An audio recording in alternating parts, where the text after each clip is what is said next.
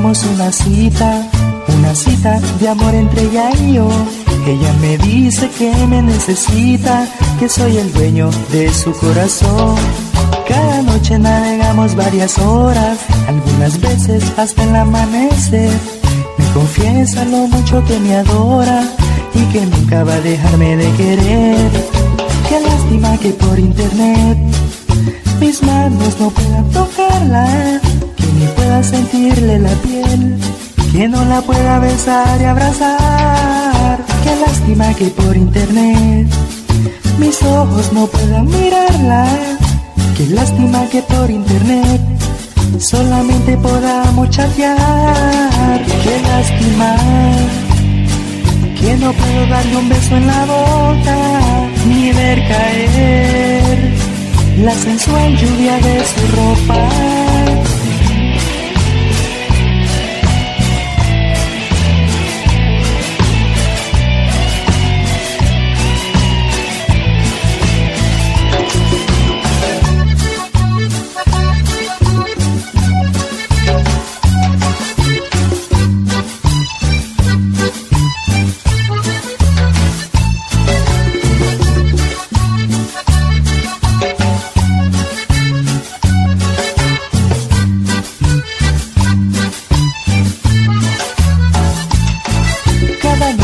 Tenemos una cita, una cita de amor entre ella y yo.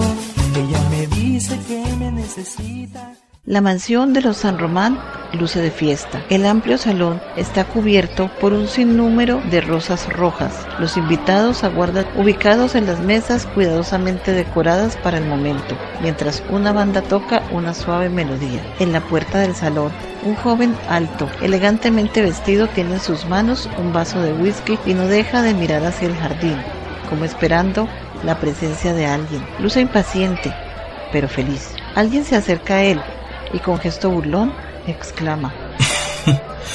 ¿Cómo se hacen esperar las mujeres? ¿No, hermano? El joven se vuelve a la voz que le acaba de sacar del letargo que produce la espera y le responde.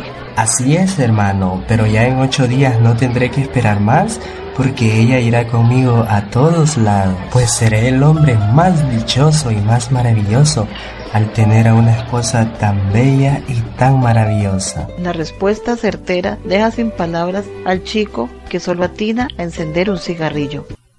Entre tanto, en la parte superior de la casa, una joven peina apurada sus largos cabellos rubios. A su lado, una chica unos años menor que ella termina de maquillarle el rostro al tiempo que exclama. ¿Tú crees que estoy linda, Ana? Ay, niña Alison, esta noche luce usted tan hermosa. Esa noche don Ricardo tendrá que ser muy tolerante, porque usted va a ser codiciada por todos los invitados. Yo creo que lo dices porque me quieres, pero mejor no perdamos el tiempo. Apúrate que no quiero hacer esperar a mi Ricardo. ¿Sabes? Este compromiso para mí es lo más hermoso que puede pasar, porque deseo tanto ser la esposa de Ricardo. Lo amo, Anita.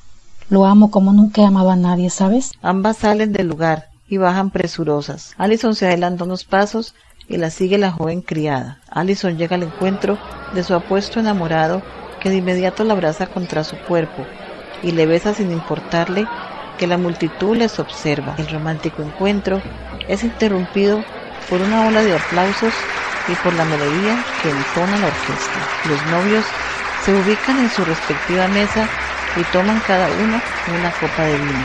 En otra mesa se encuentra William Gallardo, el mejor amigo de Ricardo, el mismo que minutos antes le hiciera la burla al verlo impaciente. Muy junto a él está Sofía, su acompañante de la noche. William toma la mano de Sofía y le invita. Es hora de saludar y felicitar a los novios.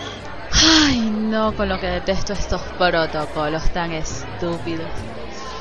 Y con lo adorable que es Alison Saint William sonríe y levanta el brazo casi a la fuerza a la chica que avanza inevitablemente. Caminan rumbo a la mesa donde se encuentra la pareja. Allison luce en la mano derecha un anillo de diamantes cubierto en puro oro. Los ojos de Sofía se clavan llenos de envidia sobre la joya. mientras William estrecha la mano de su mejor amigo. Felicidades, hermano. Casi no te dejabas atrapar. Luego toma la mano de la novia y la besa. Deseo que este sea el comienzo de una gran felicidad, querida.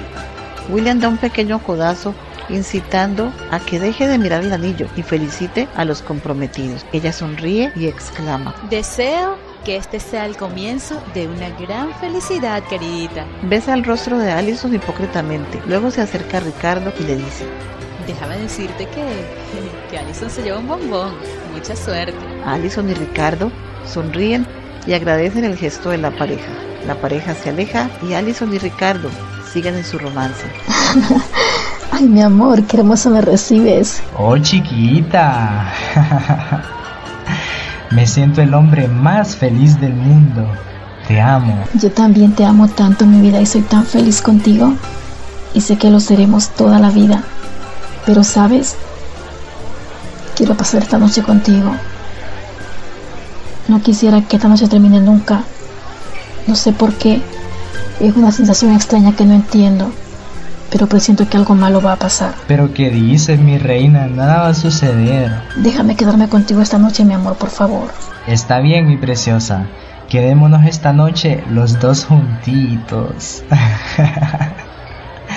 Ricardo la mira desconcertado. Es la primera vez que su novia le pide algo con tanta angustia. La estrecha contra su pecho y le acaricia los cabellos tratando de tranquilizarla. Entre tanto, William sale sigiloso del salón, camina rápidamente como temiendo ser visto y de vez en cuando mira para atrás. Se interna en el jardín y aguarda unos minutos agazapado entre los lujosos autos que circundan el lugar. En el salón, el padre de la novia dice las palabras del brindis. Bueno, bueno, por favor, necesito un poco de silencio. Y, qué bueno que están aquí en esta noche en esta celebración, en esta reunión. Hoy me siento muy conmovido, muy emocionado,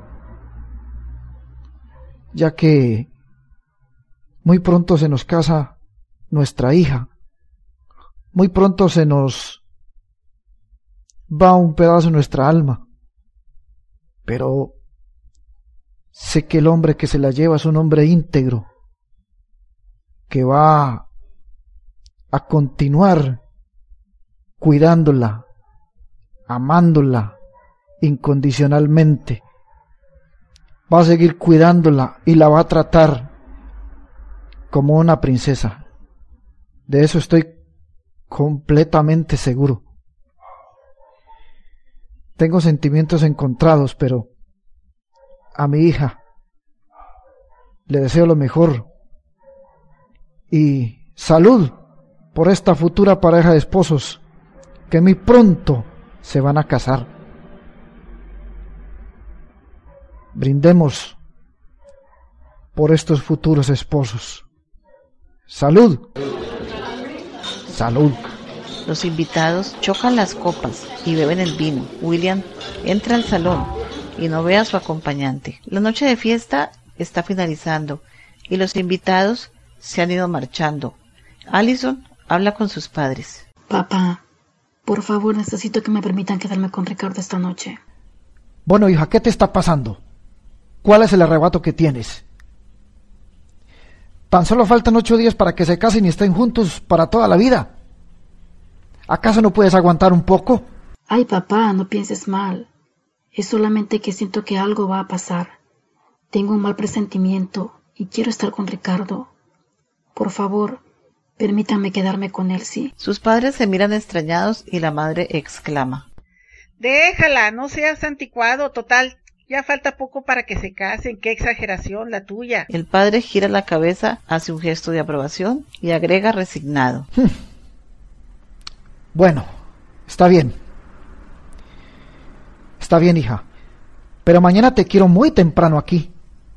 No vaya a ser que los vecinos y la gente empiece a murmurar y a criticar. Y usted sabe que a mí no me gusta eso. A mí nunca me ha gustado que que los demás murmuren de nosotros. Ya sabes, la quiero temprano aquí, mañana, a primera hora. Allison besa a sus padres y se dirige a su cuarto para tomar algunas cosas personales. Empaca y habla con la criada. Ay, Ana, me quedaré con Ricardo esta noche. No sé por qué, pero siento que debo estar con él. Es una angustia que no comprendo. No se preocupe, niña. Esa es la actitud de todas las que se van a casar. Bueno, eso dicen. Eso dicen que pueden ser los nervios de la boda. Pero la verdad, siento que tengo que estar con él esta noche. Ambas sonríen. Allison se despide afectuosamente de Anita. Bueno, Ana, me tengo que ir. Nos vemos mañana, ¿sí? Y corre a los brazos de su amado que le espera en el jardín.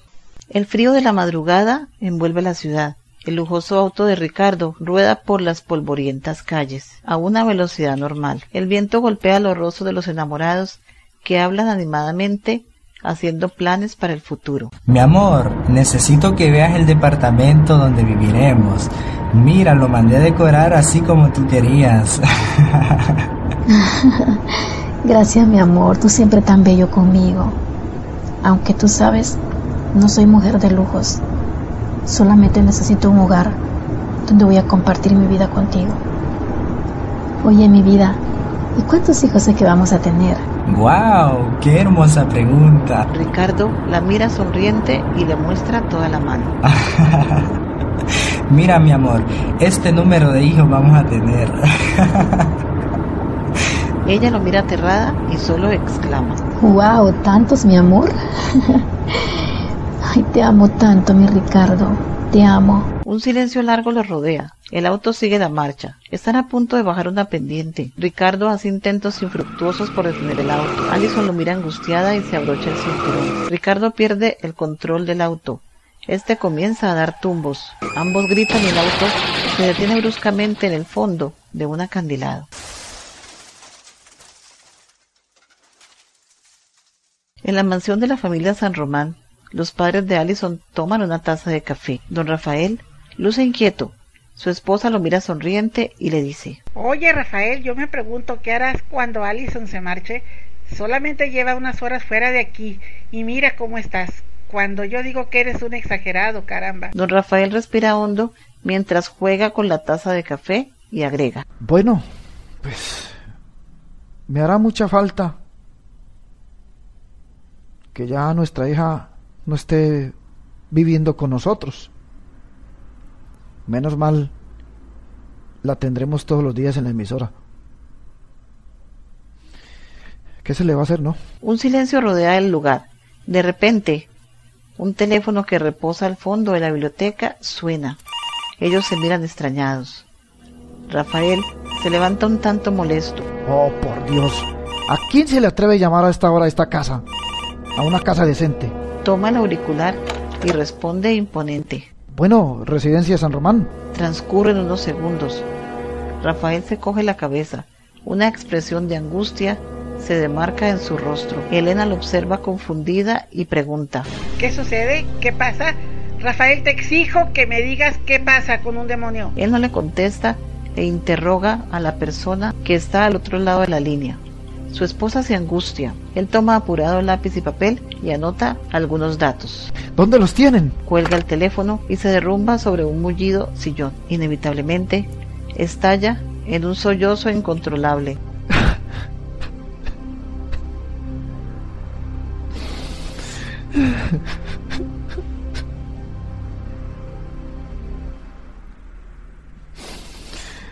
mientras su esposa vuelve a preguntar. Rafael se levanta desesperado, la mira y le dice Ellos sufrieron un, un accidente. El carro perdió el control, se fueron a un al- alcantilado. Nuestra hija está muy grave y Ricardo murió. Elena se lleva la mano al pecho, como queriendo ahogar un grito de angustia que quiere salir de sus labios. Abandona la biblioteca, cruza el corredor que separa la biblioteca de la escalera que conduce al segundo piso. Su esposo la sigue. Entran en su habitación. Ella toma un bolso negro de pieles y un abrigo. Rafael termina de vestirse y le indica a su esposa que despierten a María, su fiel criada, que duerme ajena a lo sucedido. Entre tanto, en el Hospital Federal, un grupo de enfermeros y médicos corren de un lado a otro. En una camilla está Allison, con los ojos cerrados, inconsciente con múltiples heridas en el cuerpo. Un médico le proporciona los primeros auxilios. Luce inquieto, examina a la chica una y otra vez y luego ordena al grupo de enfermeros que conduzcan la camilla al quirófano. Minutos después, los padres de Allison atraviesan los pasillos del hospital y llegan a la recepción. Se sitúan frente al mostrador. Una joven maneja hábilmente una computadora. Responde llamadas. Luego se vuelve a la pareja y les dice, Buenos días señores, ¿en qué les puedo colaborar? Rafael se adelanta a contestar.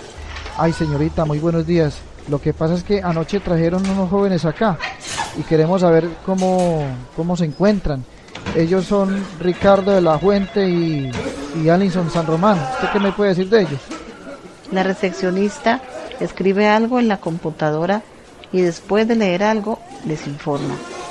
Claro que sí, con muchísimo gusto. La señorita Alison la están operando porque sufrió un trauma craneoencefálico y el joven falleció unos minutos después de haber llegado a la clínica. Ah, bueno, listo, listo. Muchas gracias, señorita. Yo voy a estar pendiente acá. Con muchísimo gusto. La chica entrega un papelito donde está escrito el número de la habitación donde será trasladada Allison y el nombre del médico que la atiende.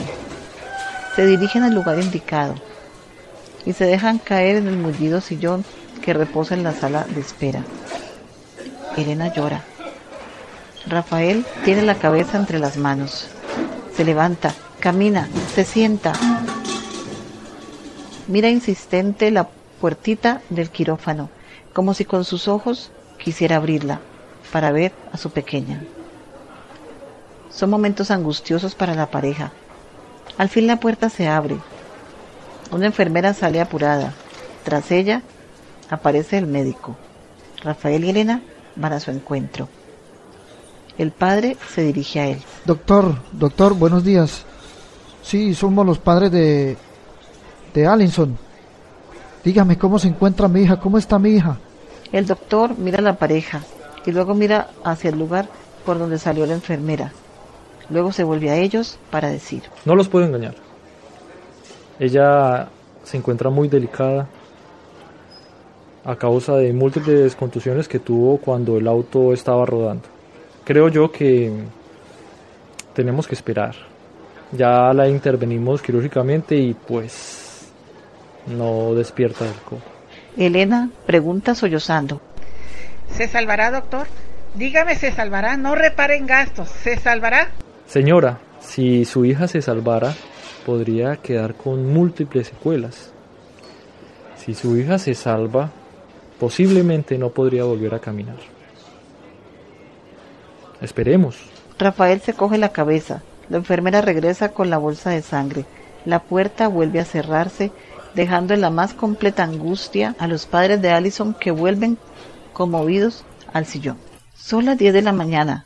En un cuarto de hotel, dos cuerpos se revuelven juguetones en una cama. Él le hace cosquillas. Ella ríe sin parar. Son Sofía y William. Una sábana blanca cubre los cuerpos desnudos. William estira la mano hacia una mesita de noche. Toma su celular y mira con atención las llamadas perdidas. Hay muchas llamadas de un mismo número. Sofía exclama molesta. Apenas hace unas horas que hicimos el amor y ya estás buscando tu celular para ver las llamadas de las otras. ¿Cómo es eso? Explícalo. Ya cállate. ¿Sabes qué cosa que detesto son los celos? Es el padre de Allison que me ha llamado varias veces. Que querrá me permitas llamar para ver de qué se trata, preciosa. Está bien, dale. Mientras, me doy un baño. Te espero en la tina, mi lobo feroz. La joven sale de la cama dejando al descubierto su espectacular cuerpo. William abra por celo. No puede ser. ¿Cómo pudo pasar esto? Pero está usted está pero está usted seguro de que está muerto? Oh, Dios. En un momento salgo para allá. ¿Y Allison cómo está? Deja el celular sobre la mesita, sale de la cama y camina a la tina donde se sumerge juguetona Sofía. Ven, querido, el agua te espera. Eh, Sofi, el baño queda para otro día. Ay, tú si eres aburrido. Ven.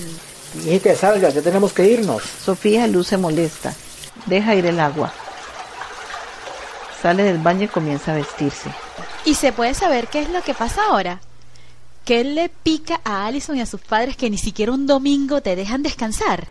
Ricardo y Alison tuvieron un accidente esta madrugada. Ella está grave y él falleció. Dios. ¿En serio? ¡Ay, qué horrible! Sí, muy horrible. Apúrate, te espero abajo. En el hospital central, los minutos parecen eternos para el matrimonio San Román, que aguarda en el mismo sillón noticias de su hija. Rafael enciende un cigarrillo. Elena juega nerviosamente con su pelo. Afuera una joven avanza presurosamente por los largos pasillos. Se la ve angustiada.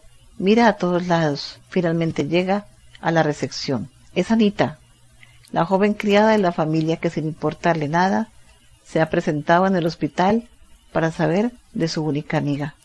Anita llega al lugar donde se encuentra el matrimonio San Román. En el fino rostro de Elena se dibuja un gesto de descontento y de inmediato se dirige a la joven, que la mira temerosa. A ver, Ana, dime qué rayos estás haciendo aquí. ¿No has entendido que no quiero que dejes la casa sola? Lo sé, señora, pero yo necesitaba saber de la niña Allison. Entiéndame, por favor. Permítame quedarme. En cuanto yo sepa cómo está ella, me iré a casa. Rafael mira a su esposa y trata de mediar. Ya, mujer, permítele quedarse. Ana quiere mucho a nuestra hija y tal vez su presencia la hará bien para recuperarse lo más rápido posible. Permítele quedarse. Elena lo mira y le hace un gesto como desaprobando lo que acaba de decir y agrega. Ese es precisamente el maldito problema contigo, Rafael. Siempre desautorizándome delante de la servidumbre. He dicho que Ana se va y se va. ¿Entendieron? No la quiero aquí. Rafael baja la cabeza y conmovido se vuelve a Ana para decir resignado. Ana, ve a la casa, está bien, ve a la casa que nosotros te mantendremos informada. No te preocupes, yo te lo prometo. Ve a la casa, por favor. Ana baja la mirada y sin decir palabra sale corriendo del lugar. Y Rafael solo opta por decir. Mira, Elena, creo que fuiste muy dura con esa muchacha. Vino por nuestra hija. Se preocupa por ella, se desvela por ella. Al menos debes de agradecerlo. Elena hace una mueca de desagrado. No, mi amor, es que Alison y tú tienen el corazón muy débil con la servidumbre. Y entiéndeme, con esa gente hay que medir distancias. El diálogo es interrumpido por el llamado del médico, que acaba de salir del quirófano. Ellos caminan hacia él. Les voy a hablar con la verdad. Las primeras 24 horas son cruciales. El cerebro tiene que actuar de manera autónoma, sin necesidad de los equipos médicos. Porque si es así, en ese caso, ella tendría que volver a entrar a estado de coma inducido. Y pues, confiando en Dios, esperemos que todo salga bien y así podremos, bueno, tratar de llevar esto mejor. Elena agrega. ¿Pero qué quiere usted decir, doctor? Por favor, dígame, ¿qué quiere usted decir? ¿Qué le va a pasar a mi hija? Lo digo de esta manera, pues Alison tuvo una grave fractura en una de sus vértebras y no podría volver a caminar. Creo que les aconsejo que lo tomen de la mejor manera. Vayan a casa, descansen. Bueno, les pido un permisito. Tengo que ir a ver otros pacientes. Y se marcha dejando la pareja sumida en una completa angustia. Rafael comienza a recriminarle a su esposa. ¿Te das cuenta, Elena? Yo no quería que Allison se quedara tan pronto con Ricardo. Pero claro, tú como siempre desautorizándome delante de ella. Si ella no hubiera ido en ese auto, tal vez hoy no estuviéramos lamentando dos desgracias. Y quizá nuestra hija no estuviera a punto de quedar paralítica. Claro. Pero tú como siempre complaciéndole sus caprichos, ahí están las consecuencias. Elena se defiende. Pero no seas estúpido, Rafael. ¿Cómo se te ocurre culparme a mí? ¿Quién es adivino para saber lo que va a pasar?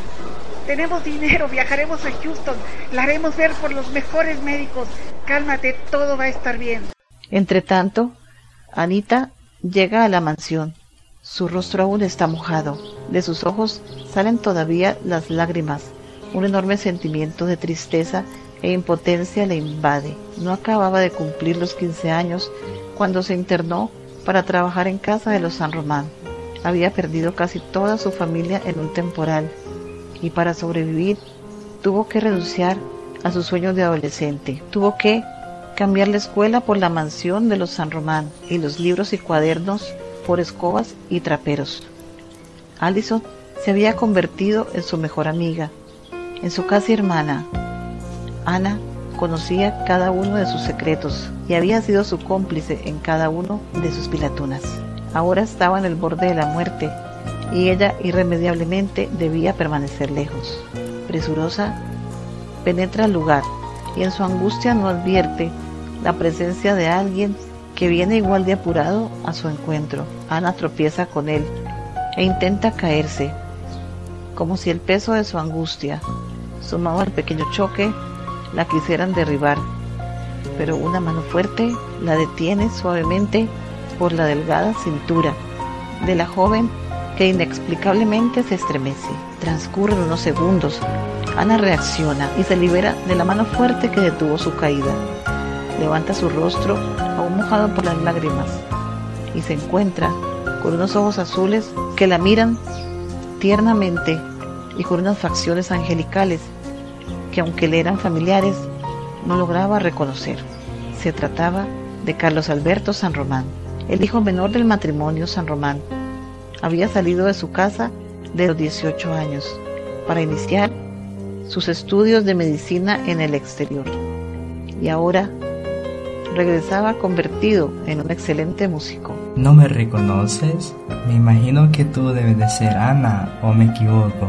La joven responde tímidamente. Sí, soy Ana. Carlos sonríe triunfal al ver que no se había equivocado. Era imposible olvidar a la dueña de unas trenzas rubias que jugaba con la rosa del jardín, que no desaprovechaba oportunidad para comerse los libros de la biblioteca y que le ayudaba a estudiar matemáticas para que su madre no me regañara. Ana vuelve a mirarlo y en su mente aparecen las viejas vivencias. Ella parecía haber olvidado, pero su cuerpo no, pues se había vuelto a estremecer ante tal caricia como tantas veces le había ocurrido. Soy Carlos, ¿en serio no me recuerdas? Ana lo mira penada. Ay, joven, perdone usted. Claro que sí, ahora lo recuerdo, es que estoy en otro mundo, la verdad. Mira varias maletas apiladas cerca de la escalera. Carlos pregunta. ¿Qué sucede? Llegué hace una hora y encontré la casa sola. ¿Dónde andan todos? ¿Y mi hermanita dónde está? Me muero por verla. Por favor, habla mujer. Ana no puede responder. Un sollozo incontrolable sale de su pecho. Ay, joven, es que... Carlos impulsivamente le abraza. Recuesta la cabeza de la joven en su pecho. Le acaricia los largos cabellos.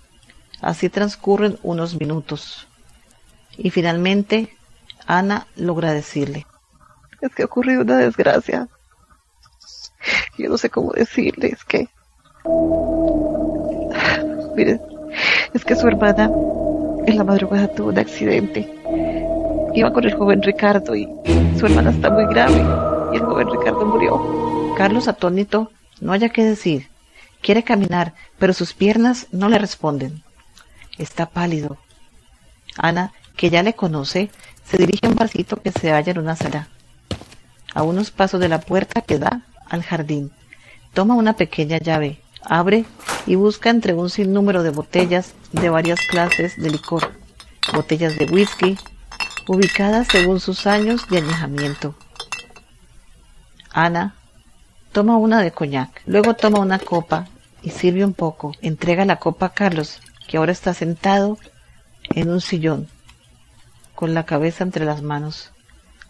Ana le toca el hombro suavemente. Carlos levanta la cabeza, toma la copa y se la lleva a la boca. Toma el contenido de un solo trago. Gracias. No pensé que recordaras que en momentos de depresión necesito un coñac. Coloca la copa sobre la mesita de centro. Ana sonríe levemente y lo mira con ternura. Carlos interroga a Ana. Pero dime, ¿cómo está mi hermana? ¿Por qué tú no estás allá? Ay, joven, la neta es que su hermana está muy mal y yo quise quedarme, pero usted sabe cómo es su mamá. No me permitió quedarme. Ah, ahí está pintada mi mamá. Con razón tú llegaste así. Necesito ir, necesito saber cómo está mi hermana. Pobre de mi hermana. Yo vine a una boda y ahora tendré que ir a un velatorio. Se levanta del sillón, toma la copa, avanza al bar, toma la botella y vuelve a servirse. Toma de nuevo de un solo trago. Mira sus maletas que aún aparecen en la escalera. Avanza para tomarlas. Joven, permítame, yo le subo las maletas. Luego le preparo su cama, su baño y algo de comer. De ninguna manera, señorita, esas maletas están muy pesadas. Yo las subo. Ocúpate de preparar uno de esos suculentos platos que tú haces. Carlos toma varias maletas, sube la escalera y Ana se queda mirándolo hasta que se le pierde de vista. Entre tanto, en el hospital central, William Callardo y Sofía están tomando un café con los padres de Allison. Ya me encargué de las honras fúnebres de Ricardo. Será muy en la tarde. No tiene caso esperar. Al fin y al cabo, él no tenía familia. Tan solo unos parientes que residen en el exterior. Y no tiene caso que vengan. Lamentablemente aquí no contará nada. Les acompañaremos solo un rato. No podemos alejarnos mucho tiempo del hospital. Mi hija podría necesitarnos. Créame que le entiendo, Elena. Hay que ocuparse de los vivos. Ya los muertos no necesitan de nosotros. Sofía le mira desconcertada. Cualquiera diría que estás inconsolable con la muerte de tu mejor amigo. Deja el sarcasmo, ¿quieres? No sabes cómo estoy por dentro. Sofía lo mira incrédula. Rafael paga la cuenta y se dirige a su esposa. Acabo de recibir una llamada. Es Carlos. Se encuentra aquí en la ciudad. El rostro de Elena se llena de alegría. Ay, al fin una buena noticia. Mi chamaco ya viene para acá. Qué ganas tengo de verlo. Rafael agrega. Él ya viene para acá. Después de tanta tristeza, al fin se recibe una buena noticia. William y Sofía se acercan para despedirse. Entonces nos vemos más tarde, en el funeral de pobre Ricardo. La mañana transcurrió. Carlos Alberto está sentado frente a una gran mesa. Termina de colocar los cubiertos e intenta retirarse a la cocina, pero la voz de su joven patrón detiene sus pasos. ¿Dónde vas? Voy a mi lugar, joven.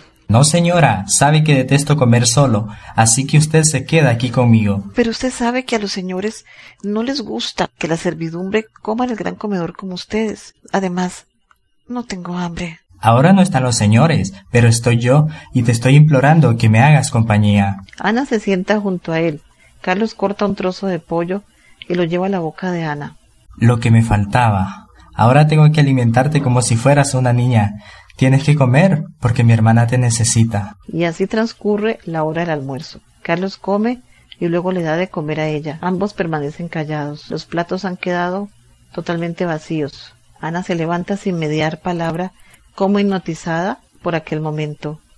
Recoge platos y cubiertos y se retira a la cocina. Carlos sube a su cuarto, lo observa todo. Frente a él, una cama de uno con cuarenta de ancho, luce elegantemente tendida, la cubre un edredón azul. Los gruesos cortinajes adornan los grandes ventanales que se han abierto para dar paso al astro rey y al viento que viene del jardín. Al fondo del cuarto se puede ver una colección de carros. Al otro extremo, un piano bien tapado para evitar el polvo. En una pared, el retrato de una banda de rock y en la otra, la foto de su equipo favorito. Carlos se deja caer sobre la cama. Sus enormes ojos azules se detienen en la colección de carros. Sonríe y comenta. Es como si mi vida se hubiera detenido cuando me fui. Todo está intacto. No sé cómo he podido vivir años lejos de mi familia. Se levanta y camina hacia el baño, donde lo aguarda la tina llena. De ella sale un aroma a pétalos de rosas que circunda el ambiente. Carlos vuelve a sonreír para decir Dios, esta Ana no ha olvidado nada de mí. Aún recuerda que me gusta el coñac y que me encanta el filete de pollo. Guau, pero sobre todo el baño de rosas en la tina. Qué linda. El reloj marca las tres de la tarde. Carlos termina de alistarse para ir al velatorio de su cuñado. Toma las llaves de su auto. Ana asoma su angelical rostro por la ventana y le suplica Por favor, joven, si logra ver a la niña Allison, dile saludos de mi parte y dígale que le rogaría a la Virgen de Guadalupe para que la saque de esta. Carlos baja decidido del auto y vuelve a entrar en la casa. Ven conmigo. Está loco, joven. Ya le dije. Su madre me sacó del hospital sin contemplaciones. No quiero que discuta con ella por mi culpa. Carlos enreda los cabellos de Ana en sus dedos y le dice En todo caso no sería la primera vez que yo discuto con mi madre por ti, por mi carrera, por mi vida, por lo que sea. Yo sé que cuando mi hermanita despierte va a querer verte. Y si no te ve, va a ser un crimen para ella. Ana lo mira temerosa y agrega Ay, no lo sé, joven. No quiero provocarle a su mamá. No quiero broncas. Ya, no te preocupes que yo lo arreglo. Carlos la ayuda a subir, luego se sienta junto a ella, pone las manos en el volante y el auto comienza a rodar por las amplias calles de la ciudad. Mira, te dejaré en el hospital y luego iré a los funerales de mi cuñado. Carlos se detiene frente al hospital central. Ambos descienden del auto. Carlos la toma del brazo, como si quisiera darle seguridad. Cruzan el largo pasillo y llegan al lugar donde acaban de trasladar a Allison. Carlos sonríe triunfal y exclama ¡Ja! Estamos de suerte. Mis padres han salido ya para el funeral. No te muevas de aquí. Espera mi regreso. Ana agrega Gracias. Muchas gracias, joven Carlos. Carlos se aleja y Ana se deja caer en el sillón. Abre su bolsito de mano y de él saca la foto de la Virgen de Guadalupe. Inclina la cabeza. Una enfermera se acerca a ella y la saca de su meditación interrogándole. Disculpe, señorita, ¿usted es familiar de la paciente que está allá adentro? Ana responde. Sí, señorita. Yo soy su criada. Y bueno, su mejor amiga. Venga conmigo que ella ya está despertando. Ana besa la foto y dice en respectivas ocasiones. Ay, de verdad. Ay, gracias, Virgencita. Gracias, gracias. Guarda la foto y camina hacia la puerta. La enfermera abre suavemente y le invita a entrar. Recostada en la cama, pálida, cubierta por una sábana blanca con los cabellos alborotados y los ojos cerrados, está Allison. A cada lado de la cama hay una silla. Ana se acerca y le toma la mano. La enfermera moja los labios de la joven con un algodoncito. Alrededor del cuello de la joven hay interminables cables conectados entre sí. Su respiración es débil. Sus labios quieren abrirse, pero solo se escuchan unos leves quejidos. Ana llora. La enfermera le calma. Niña, cálmese, ella no puede verla así, háblele, que estos momentos son muy cruciales para ella. Ana se seca el rostro y le habla a su amiga en voz muy baja. Aquí estoy, niña Allison. Debe despertar. Afuera hay mucha gente que la quiere. Que está esperando su presencia. Hay gente que le quiere, le necesita. Y en la radio todos le esperan. Todos claman su presencia. Por favor, regrese. Ya llegó su hermano Carlos. Y se muere por verla. Allison trata de moverse. Abre y cierra las manos de sus ojos. Salen gruesas lágrimas. La enfermera exclama. Niña, lo siento, debe salir un momento. Ella no debe agitarse tanto, pero tranquila, usted ha logrado lo que el doctor ha venido esperando. Ella ya salió del letargo. Ana besa la cara de su amiga y sale del lugar un poco más calmada.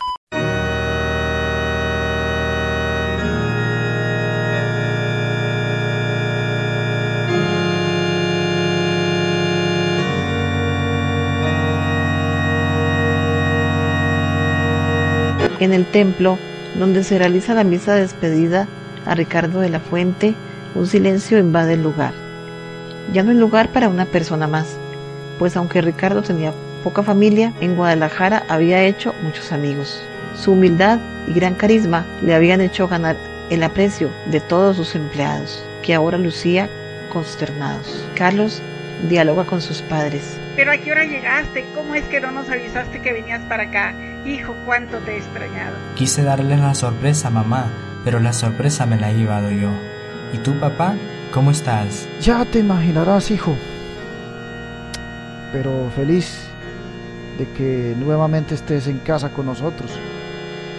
Más ahora en este momento tan difícil por el cual estamos pasando. Sí, papá. Debo regresar a Honduras a terminar mi tesis de grado, pero me quedaré un largo tiempo, ya que ustedes me necesitan. Mi hermana me necesita. Elena lo mira y comienza su discurso. No serías de gran ayuda si fueras un médico, pero puedes decirme acaso de qué nos sirve tu bendita guitarra eléctrica y tu piano de cola en estos momentos. Dime de qué, Carlos, de qué. Ante el comentario fuera del lugar de Elena, Carlos calla y Rafael replica. Mira, mujer, no es el momento de hablar de estas cosas. Pues al contrario de lo que tú piensas, yo sé que nuestro hijo va a ser un excelente músico y va a triunfar en la vida. Esa es su vocación y hay que respetársela. Gracias por defenderme, papá. Creo que por lo menos mis melodías alegrarán los días tristes de mi hermana. Y mamá, ojalá algún día te sientas orgulloso de mí. Elena sonríe y en tono irónico susurra. ¿Orgullosa? Sí, cómo no. La misa termina y el cuerpo de Ricardo es entregado a un grupo de funcionarios encargados de su cremación. Algunos lloran, otros elevan oraciones. Su amigo Williams termina de firmar los documentos de Ricor y luego se reúne con Sofía, que no deja de mirarle. Qué pena tan grande, Sofía. De verdad, estás muy triste, queridito. Claro que sí, Ricardo era mi mejor amigo. Juntos estudiamos en la universidad. Le quería mucho. De verdad siento como si se hubiera ido mi hermano. Sofía lo mira incrédula y en su rostro se dibuja un gesto de sarcasmo. Luego pregunta. ¿Y ahora? ¿Qué pasará con los bienes de Ricardo? William responde. Pues lamentablemente esa fortuna quedará en manos de gente que no la merece. Quedará en manos de su único sobrino y su familia. Procuraremos que la persona encargada de las dos empresas sigan publicitando con Mundo Radio hasta ahora. Sabes que de ese dinero sale el salario de ustedes los locutores. Y hablando de eso, queridito, ¿tú no crees que ya es hora de que yo ya vaya teniendo como que un, un cargo un poquito más, más, más arriba, más, más importante, no sé? Digo yo porque me lo merezco. Es todo, me lo merezco. Siendo la novia de una de las personas más cercanas a la familia, ¿cómo tú me vas a dejar por fuera, flaco? Dale, dale. Tú tienes influencia, tú puedes hacerlo. Yo debería estar más arriba, ¿no te parece? Estás loca. Primero que tú no eres mi novia. Ubícate. Eres una mujer espectacular con la quien la paso súper bien, nada más. Además no sabes nada de finanzas. Y en cuanto a comunicación, lo único que sabes es locutar. Y en cuanto al poder que crees que tengo, no es así, nena. Mi dicha apenas va a comenzar. Las palabras de William han desatado la ira de Sofía. No puede disimular y comienza a hablarle. Mira, William, yo no me pienso quedar de simple locutora. Sea tu novia o no, me tienes que ayudar. De mí no te zafas tan fácil. No te conviene, mi amor. No te conviene. Así que verás qué haces.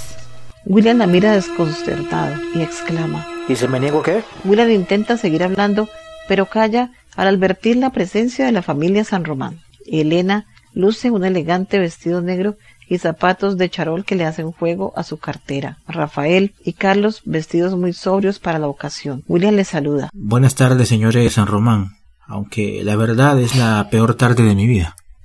Imaginen ustedes dejar aquí para siempre a mi mejor amigo. Rafael se le acerca y le da dos palmadas en el hombro, diciéndole Tranquilo, muchacho. La vida debe de seguir. Pues para nosotros tampoco es fácil dejar a Ricardo aquí. Sentíamos que habíamos ganado otro hijo. Y además pienso, cuando despierte nuestra hija se entere de, de todo esto, para ella será el fin. Oh, es cierto. Eh, iré a descansar. Mañana hablaré con el apoderado que maneja las fábricas de Ricardo, para asegurarnos de que ellos van a seguir eh, publicitando a Mundo Radio. Gracias, muchacho. De todas maneras, tenemos que asegurarnos de, de que ellos sigan pautando con nosotros, porque de no ser así, tenemos que buscar otras otras empresas o otras fábricas igual de poderosas. Tenemos que seguir adelante. ¿Qué le vamos a hacer? Se despiden, avanzan a sus respectivos vehículos. Sofía camina a su moto, pero la mano de William la detiene por los hombros bruscamente y le dice en tono airado. Vas a tener que explicarme a qué te referiste con eso de que no me conviene, Sofía. Ella se vuelve a él y sonríe diciendo, Ah, ya veo que te causa curiosidad. No pienso decirte nada, todo viene a su debido momento. Es una lástima que tenga yo que usar este pequeño chantaje. Pero como tú quieres las cosas así, así serán. Intenta subir a la moto, pero William la sujeta de la cintura. Dímelo ahora mismo. Ay, suave, suave, que me estás haciendo daño. Vamos poquito a poquito y ya verás que nos va a ir mejor. Se libera de William y pone la moto a toda mano. Él se queda pensativo. No entiende el comportamiento de Sofía y se pregunta cómo podría perjudicarlo. ¿Acaso qué sabía de él para chantajearlo de semejante manera?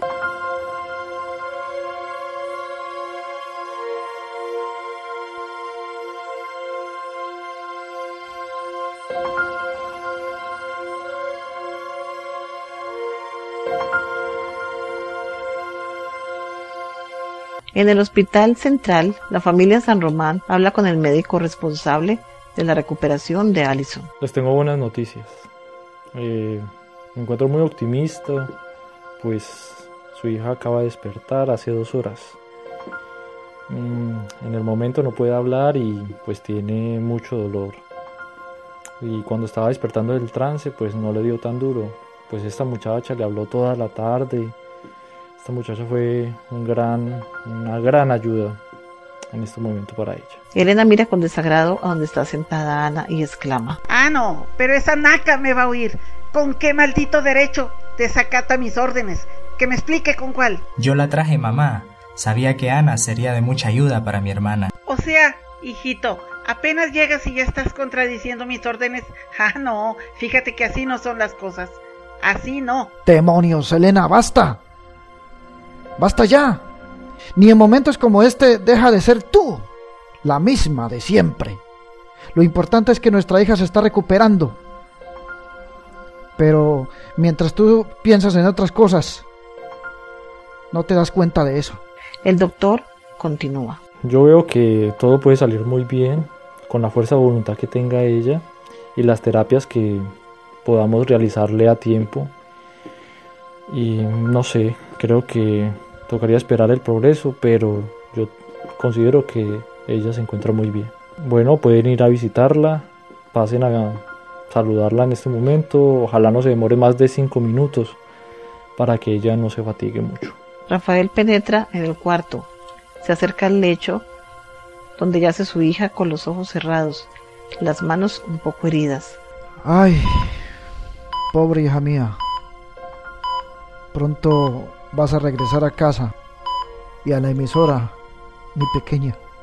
Los ojos de Allison se abren con dificultad y sus labios pronuncian levemente. Papá, papá, ¿estás aquí? Rafael emocionado la besa y le dice, Sí, hija mía, dígame. Dígame, ¿qué, qué sientes? ¿Qué tienes? No te esfuerces, por favor. Dígame, ¿qué, ¿qué tienes? Por favor, dime dónde está Ricardo. Solo recuerdo que el carro rodó y yo sentí un golpe muy fuerte. Pero luego ya no recuerdo nada más. Por favor, papá, dime dónde está Ricardo. Dime que está bien, por favor, dime que está bien. Allison se agita, luce desesperada. Rafael trata de calmarle. Los equipos comienzan a colapsar. Tranquila, hija, tranquila, todo está bien. Afuera está tu madre y, y Carlos que quieren verte. Pero ella continúa agitada. Su rostro se torna pálido. Rafael llama a la enfermera que de inmediato penetra en la habitación y le dice, Señor, retírese por favor, que ella se siente muy fatigada. transcurren momentos de angustia para la pareja que afuera aguarda impaciente. Carlos está sentado junto a Ana, como queriendo protegerla de los desplantes de su madre. Un periódico en la página social donde comenta sobre el accidente de su hija. Una fotografía que ocupa media página. En ello se ve su hija con un vestido rojo ceñido al cuerpo, zapatos negros, Sobre sus hombros desnudos cae su larga cabellera, y en su dedo el anillo de diamantes. Elena mira atenta una revista de modas. El personal médico corre de un lado al otro. Elena ha decidido quedarse junto a su hija toda la noche. Carlos y su padre han regresado a la casa. No sé por qué me vine al hospital, hijo. Estoy completamente seguro de que no podré conciliar el sueño. Debes hacerlo, papá. Mi hermana nos necesita fuerte. Además, el doctor dijo que ya todo está controlado. ¿Y qué haremos cuando ella vuelva a preguntar por Ricardo? Ya esta situación no la podré manejar. Carlos sirve coñac para él y su padre y exclama. Tranquilo, viejo, ya encontraremos la manera de decírselo.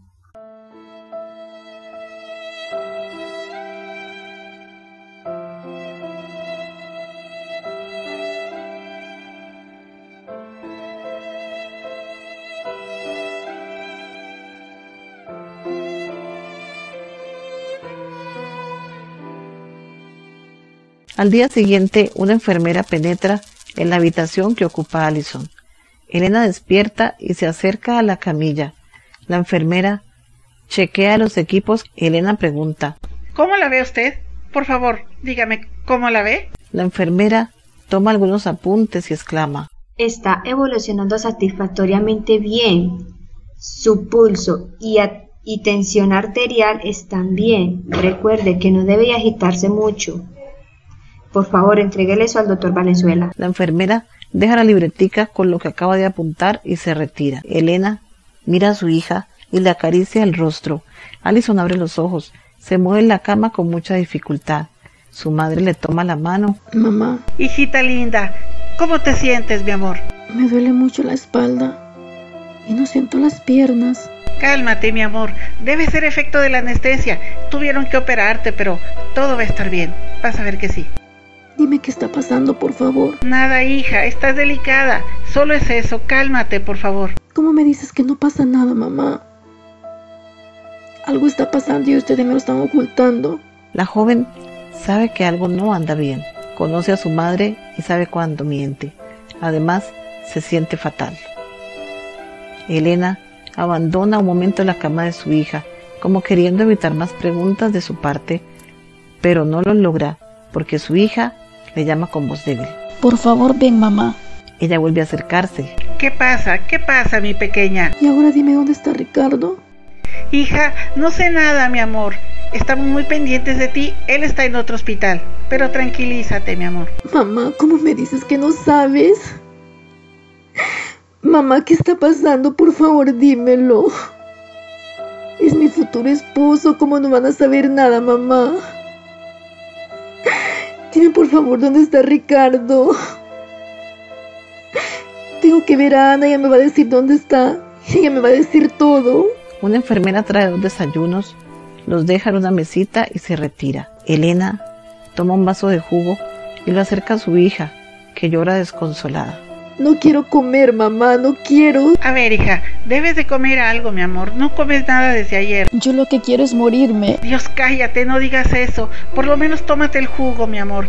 Todo estará bien, ya lo verás. Ella solloza, sus ojos vuelven a cerrarse y vuelve a quedar sumida en un profundo sueño. Han transcurrido dos días después del fatal accidente. Allison está sola ya en una habitación normal donde se recupera. Una enfermera entra y se le acerca para examinarle. Allison luce menos pálida. Está sentada sobre la cama. La enfermera le saluda. Buenos días, señorita Allison. Ya sabe usted que en la tarde de hoy le darán de alta.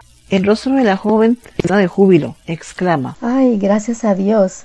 Al fin voy a salir de este hospital. ¿Será que me puede alcanzar una revista para leer, por favor? Es que me aburro mucho. La enfermera toma amablemente una de las múltiples revistas que reposan sobre la mesa al fondo de la habitación y se le entrega a Allison. Más tarde vengo para ayudarle a arreglarse que sus padres vienen por usted a las 3 de la tarde. Ella abre la revista, pasa las hojas y se detiene en una que llama su atención.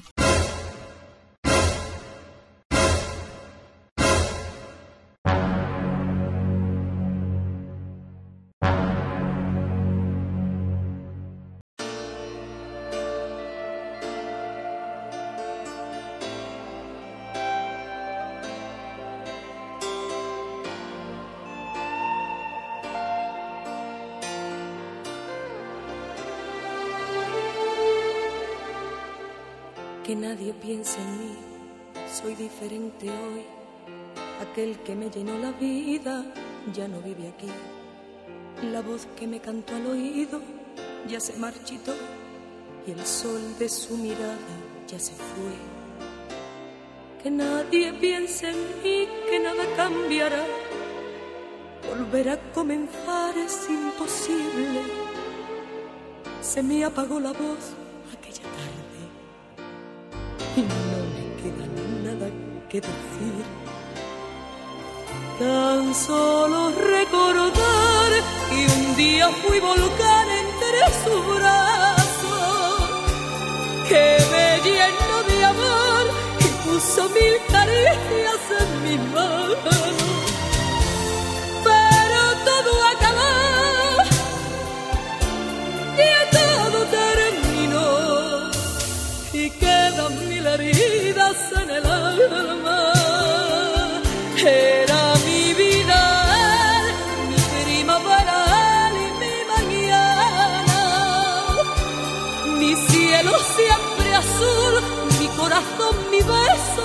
Palabra. Y un día se marchía y todo terminó y me dejó esperando en la ventana. Que nadie piense en mí, soy diferente hoy. Aquel que compartió mis sueños ya no vive aquí.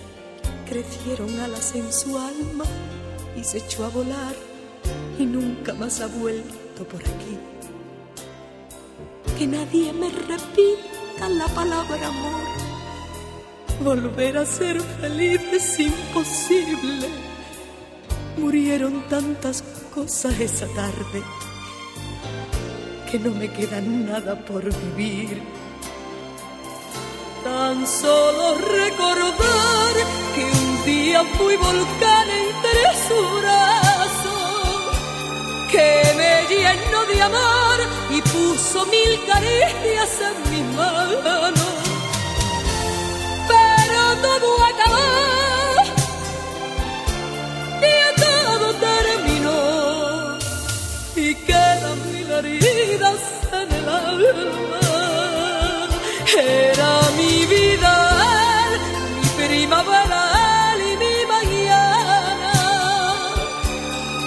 cielo siempre azul, mi corazón, mi beso y mi palabra. Y un día se marchía y todo terminó y me dejó